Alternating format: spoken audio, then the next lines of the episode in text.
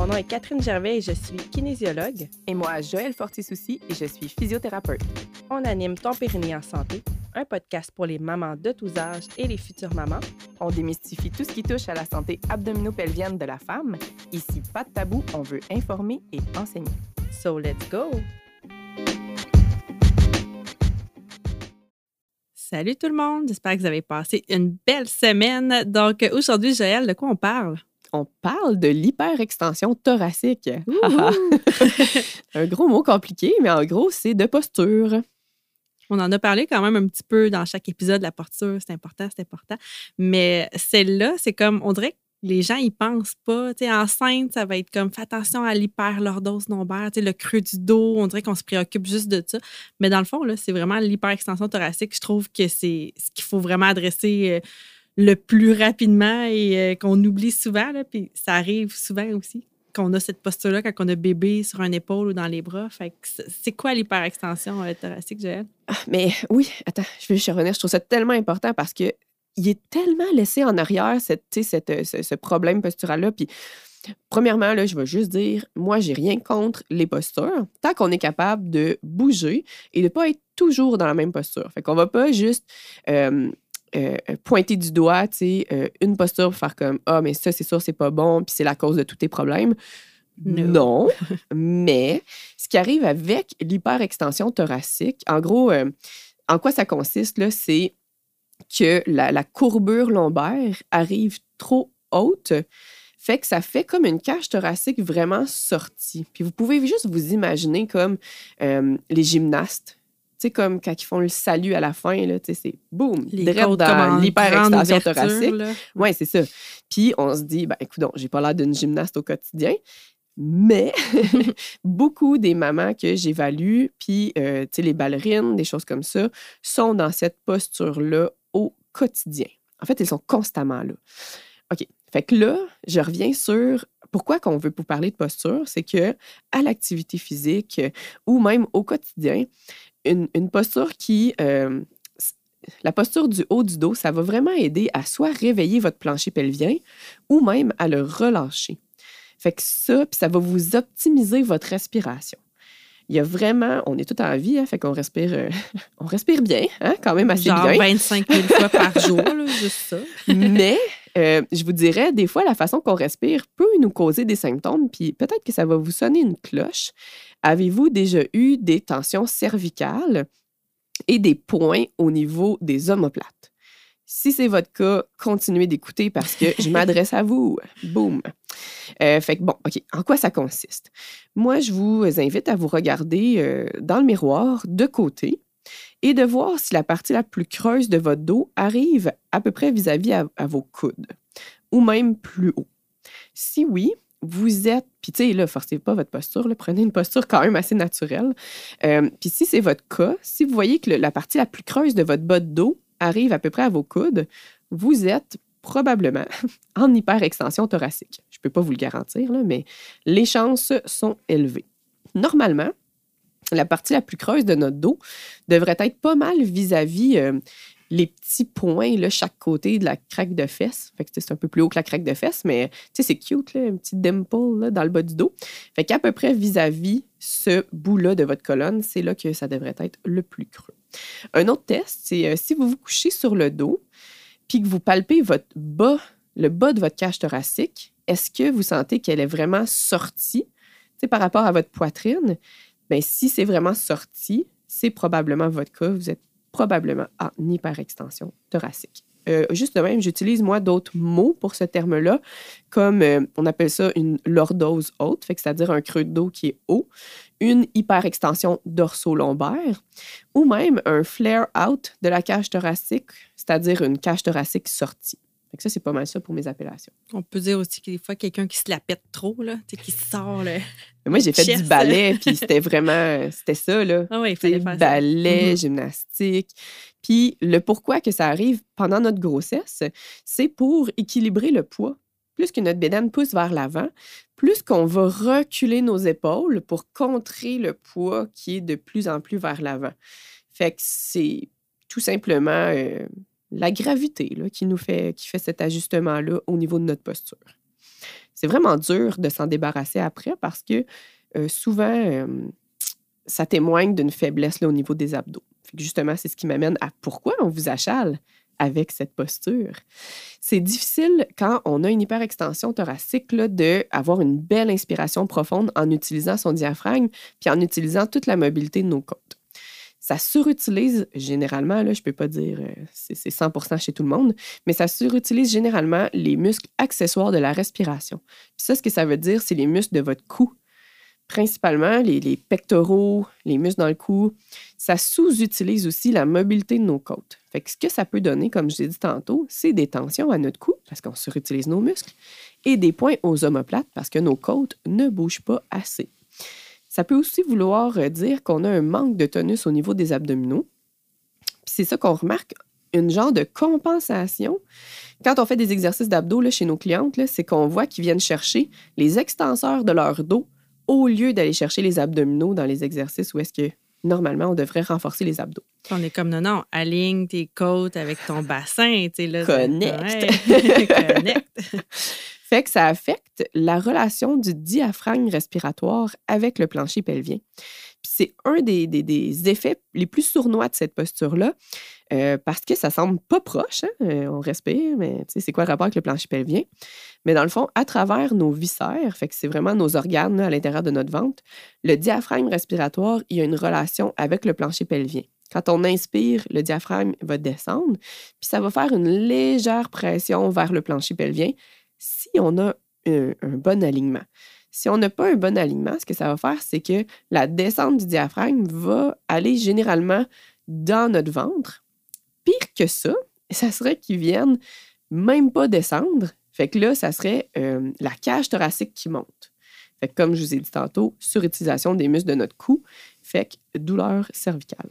Puis de la façon aussi qu'on va respirer, ça peut nuire à la résorption la diastase aussi, quelqu'un qui serait vraiment en hypertension thoracique tout le temps, tout le temps, puis elle essaye d'améliorer la diastase, mais ça se peut que ça ne fonctionne pas juste parce que la façon que son haut de corps est placé. Là, donc, on travaille pour rien. On fait des exercices plates euh, d'essayer d'arranger la, séparation abdominale, puis ça ne marche pas parce que ça tire en haut ou le, diaphragme ne bouge pas bien, tout ça. Donc, il faut, vraiment. Le corps, c'est un ensemble. Hein? ou la respiration est abdominale constamment. Oui. Fait que ça étire les tissus tout le temps.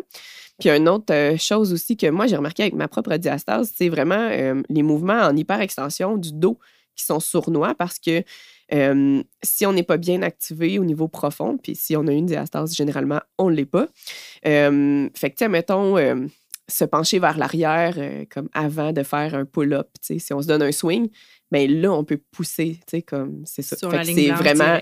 Mais c'est la même posture qu'on vous parle, qu'on essaye justement de, travailler avec notre clientèle le, plus possible pour optimiser les abdos puis le plancher pelvien. Une autre affaire aussi, c'est ça, c'est que la respiration, ça l'aide à faire une espèce de. Puis j'aime mieux le mot en anglais, là, mais un recoil du plancher pelvien. Fait que ça veut dire un, mouvement de recul élastique. Fait que quand on expire avec force, une fois qu'il a descendu à l'inspiration, mais il va être plus facilement facile de le contracter puis de le remonter en expirant. Fait que ça fait comme ça, ça le prime. Tu l'inspires, ça l'étire, puis ça, ça, il permet une meilleure remontée quand on expire. Fait que quand on tousse, éternue, mouche, clairement, les, les moments où on a généralement des fuites urinaires. fait que, hey, pas mal, pour ça qu'on vous achale avec cette posture. Puis qu'est-ce qu'on fait avec ça? C'est quoi les solutions? Ben OK. Euh, je vais vous donner la première solution qui est la moins évidente, mais que moi, je trouve que ça, ça aide vraiment. Et c'est de transférer notre poids vers le milieu de notre pied. Parce que si vous avez cette posture-là, remarquez debout, généralement, on a notre poids dans le talon. Fait que vous allez, à partir de vos chevilles, amener votre poids vers le milieu de votre pied. Et généralement, sans créer de nouvelles tensions musculaires, ça va améliorer votre posture. Là, vous allez vous sentir bizarre. De, oh, ça me croche, ça marche par pas. En avant. non, c'est ça. Regardez-vous dans le miroir. En fait, même l'étape zéro serait d'en prendre conscience de si on a cette posture-là, en se regardant tout ça ou en demandant à quelqu'un qui, qui regarde. Mais c'est ça, après ça, juste ce petit changement-là, on se sent bizarre, mais ça fait une différence. quand vous allez prendre vos marches, essayez de, de, ressentir ce même petit penchement-là vers l'avant, le, le même transfert, puis même pour le faire de façon un peu plus forcée, vous pouvez monter des côtes quand on monte une côte, généralement, c'est ça qui va se passer. Tu sais, on va amener notre poids vers l'avant, puis ça va optimiser notre alignement de cage thoracique et de notre bassin. Ouais. Je vous dirais aussi, euh, quand vous essayez de corriger cette posture-là, méfiance, parce que j'ai beaucoup de clientes qui sont très dominantes des obliques externes, c'est-à-dire les, les abdos qui ferment la cage thoracique, puis qui vont agripper ces abdominaux-là. Euh, euh, ça va pas vous aider à, long terme, ça va même plus vous nuire. Fait que c'est plus comme un transfert de poids pour corriger cette posture-là. Une autre chose qui peut vraiment vous aider, c'est de renforcer les abdominaux en faisant bien attention de ne pas venir chercher vos extenseurs lombaires euh, pour renforcer vos abdominaux. Fait qu'on part des abdominaux profonds vers les plus superficiels. On respecte les étapes, mais c'est sûr que ça a une belle, euh, belle amélioration après sur cette posture-là. Ah ouais, merci Catherine. Clairement, je vous dis pas de faire plein de sit-ups. Non, c'est pas ça. faire des abdos n'égale pas faire des redressements assis quand Joël et moi on parle, mais on va comme quand même remettre la tellement parenthèse. assumé ça dans Mettons que quelqu'un arrive et écoute notre podcast aujourd'hui avec cet épisode-là, ça veut pas dire faire des redressements assis. Loin de Écoutez là. le ventre parfait. Oui. Euh, fait que de la mobilité thoracique, ça va aider énormément. Parce que autant que euh, c'est pas signe d'une souplesse, là, parce qu'on est en hyperextension. Puis généralement, les, deux mouvements de flexion, extension vont être quand même euh, affectés. Puis c'est aussi parce que c'est souvent un effet de la grossesse. Puis enceinte, notre mobilité thoracique, elle est énormément affectée. On peut plus se tourner un moment tellement que notre ventre est étiré. Fait que de retravailler ça, c'est super important. Ouais, exact. Fait que, que ça peut être super intéressant d'intégrer ce genre d'exercice-là dans un échauffement, par exemple, euh, musculaire, euh, avant de faire euh, même une activité plus cardio, d'aller faire des exercices de mobilité du thorax. Yes. Puis je vous invite à étirer vos petits et grands pectoraux. Euh, puis juste faire attention de ne pas sortir la cage thoracique pendant que vous essayez de faire ces étirements-là. Parce que, ben, bref, c'est une des insertions des muscles. Fait que si on laisse suivre, ben, en fait, on n'étire pas du tout les pectoraux. Euh, puis d'étirer les carrés des lombes. Puis là, bien sûr, dans un podcast, euh, j'ai pas de, de bon exemple, mais en gros, c'est de la flexion latérale de votre tronc. Ouais. Si vous levez un bras dans les airs, ben vous pâchez de l'autre côté pour venir étirer le côté de votre tronc. Comme faire une petite lune. là. Juste à en parler, j'ai le goût d'aller Oh, m'étirer. Oui, ça fait tellement de bien. Oui. Puis, euh, je vous invite après ça à essayer de garder cette posture-là à l'effort. Parce que, tu sais, le plancher pelvien puis nos muscles au repos sont relâchés. Ils n'ont pas besoin du gros coup de main de la posture, tu sais, constamment. Mais plus vous forcez, plus c'est pertinent. Fait qu'à l'entraînement, euh, essayez de vous fier peut-être à un miroir, euh, peut-être se filmer même. euh, des, des fois, c'est Ouais. choquant. pas choquant, mais c'est pas comme s'entendre parler. C'est pas agréable. Mais euh, ça peut nous aider à prendre conscience de qu'est-ce qu'on fait tout le temps. Puis après ça, c'est d'essayer de maintenir cette posture-là à l'effort. Fait qu'avec de la muscu, des poids, etc. Quand vous prenez votre enfant, par exemple. Yeah, super bon truc, ça. Yes! ben moi, ça termine mes conseils. T'en as-tu d'autres, Catherine? Bon, on pourra en parler encore là longtemps, mais en audio, c'est sûr que c'est difficile, mais c'est sûr que celles qui sont habituées de travailler avec moi, euh, je vous, je vous fais faire des exercices qui aident d'emblée à ça, là, chez toutes les nouvelles mamans. Puis euh, toi aussi, c'est quelque chose que tu évalues. Je me Ouais. souviens des premières affaires que tu as évaluées là, quand j'ai eu mon évaluation avec toi en postnatal. Fait que c'est, c'est ça. On veut la remarquer, cette posture-là, pour pouvoir mieux travailler ensuite. Là. Ouais. Puis plus vous êtes sportive, puis plus vous avez à gagner, tu sais, de, de corriger ça. là. Ouais, Mais exact. même. euh, Mais, Tout le monde. C'est ça, tout le monde. Tout le temps. Ah ouais, si vous avez des tensions de cou, douleur aux omoplates, tu sais, comme ça rejoint presque tout le monde. Oui, exact. Puis Exact. celles qui ont des bébés, tu sais, puis que c'est vos conjoints, conjointes qui ont bébé dans les bras, tu sais, même s'il n'y a pas eu une grossesse, vous allez devenir plus sensible à ça. Vous allez remarquer les gens qui prennent mal bébé puis qui compensent. fait que là, vous allez dire non, non, non, fais pas ça, active ci, active ça. Fait que euh, vous allez voir, là, vous allez être tannante, vous autres aussi, sur la posture.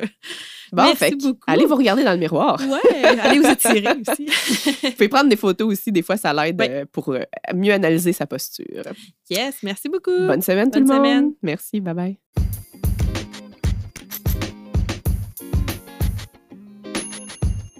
Hey, merci d'avoir écouté l'épisode jusqu'ici. Si tu as apprécié, n'hésite pas à le partager avec toutes les femmes de ton entourage qui pourraient être intéressées par le sujet de cet épisode. Tu peux aussi nous laisser une note de 5 étoiles sur Spotify ou Apple Podcasts. On te remercie vraiment beaucoup de soutenir notre mission et à la semaine prochaine.